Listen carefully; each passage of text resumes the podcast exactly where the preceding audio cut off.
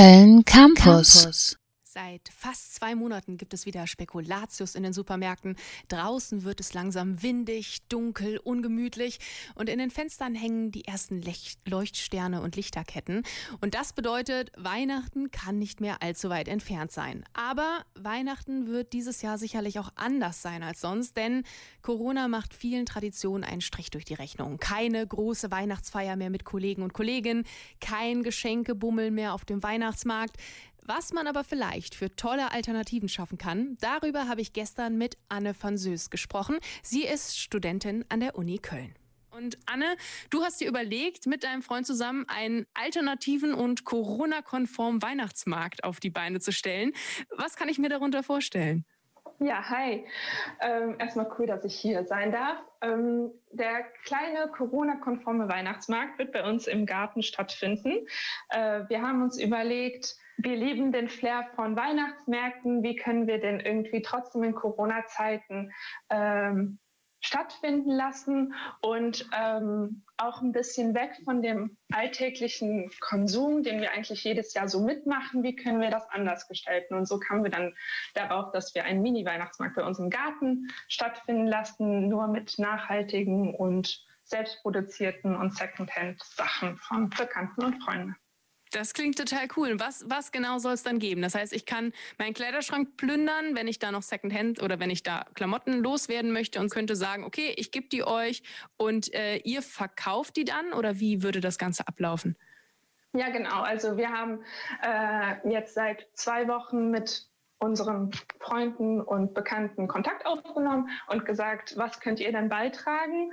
Und ähm, da kommen ganz unterschiedliche Sachen, also von selbstgemachten Schlüsselanhänger bis Weihnachtspostkarten, bis gebrauchte Klamotten, bis Küchengeräte.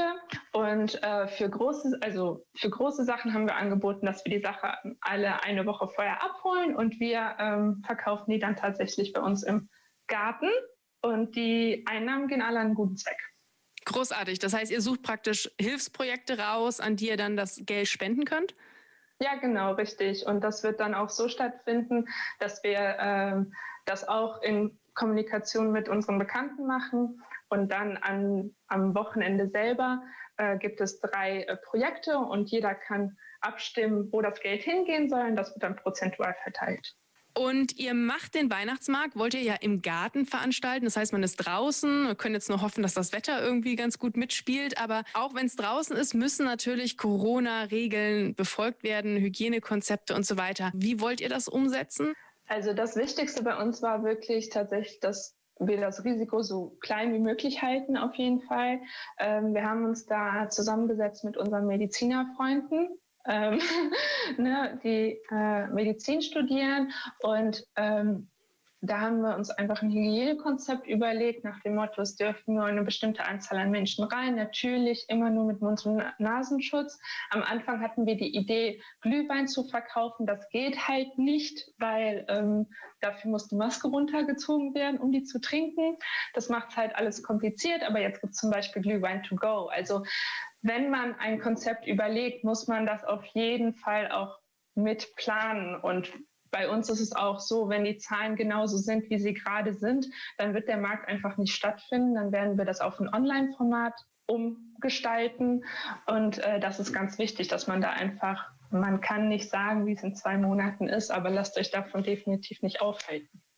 Okay, das heißt, ihr behaltet euch auch so ein bisschen die Flexibilität, notgedrungenerweise irgendwie, okay, wenn es gar nicht geht, dann machen wir es online. Wie würde so ein Online-Weihnachtsmarkt aussehen? Habt ihr da schon konkrete Ideen? Ja, äh, entweder wir werden äh, zwei Tage einen Online-Shop einrichten, wo die Leute äh, die Sachen einfach kaufen können für einen bestimmten freiwilligen Betrag oder ähm, es wird eine Online-Auktion geben. Es könnte auch gut sein, dass wir die zwei Konzepte miteinander vermischen. Total cool. Also an alle da draußen, die Bock haben, was zu starten, lasst euch von den Corona-Regeln nicht unterkriegen. Natürlich muss man flexibel sein und bleiben und äh, auf die Zahlen reagieren. Aber es gibt Möglichkeiten, wie Anne zeigt, äh, wie man coole Sachen trotzdem starten kann. Wie ist das jetzt, wenn es unter uns Zuhörende gibt, die sagen, boah, cool, das klingt total schön und eigentlich hätte ich auch genug Zeit oder ich würde total gerne irgendwie anderen auch eine Freude machen und auch so ein kleines weihnachtliches Alternativprojekt auf die Beine stellen. Hast du da Tipps für die, die da Lust drauf hätten? Wie bist du da vorgegangen oder wie seid ihr da vorgegangen? Ja, auf jeden Fall. Es fängt natürlich erstmal damit an, mit dem Gedanke, dass man überhaupt was selber organisieren möchte. Und dann denke ich, dass es einfach ganz wichtig ist, da auch auf die Talenten und Gaben von seinen Freunden und Bekannten zu vertrauen. Es gibt gerade in unserem Alter so viele Menschen, die irgendwas gut können oder die irgendwie geile Sachen kreieren oder spannende Connections haben und die einfach zu nutzen, um zusammen was Schönes auf die Beine zu stellen. Wenn man das wirklich will, dann ähm, glaube ich, kommt man da ganz weit mit. Also so ein bisschen nicht den Kopf in den Sand stecken, auch wenn Corona jetzt irgendwie alles so ein bisschen anders macht, sondern im Zweifel das als Chance nutzen, selber aktiv zu werden und kleine Projekte auf die Beine zu stellen. Dazu, wie man selber zum Beispiel einen eigenen Corona-konformen, nachhaltigen Weihnachtsmarkt kreieren kann, habe ich mit Anne van Söß gesprochen. Sie ist Studentin an der Uni Köln und ich danke dir ganz herzlich für deine Zeit und vor allem deine Ideen, liebe Anne. Dankeschön, dir auch. Köln Campus. Campus.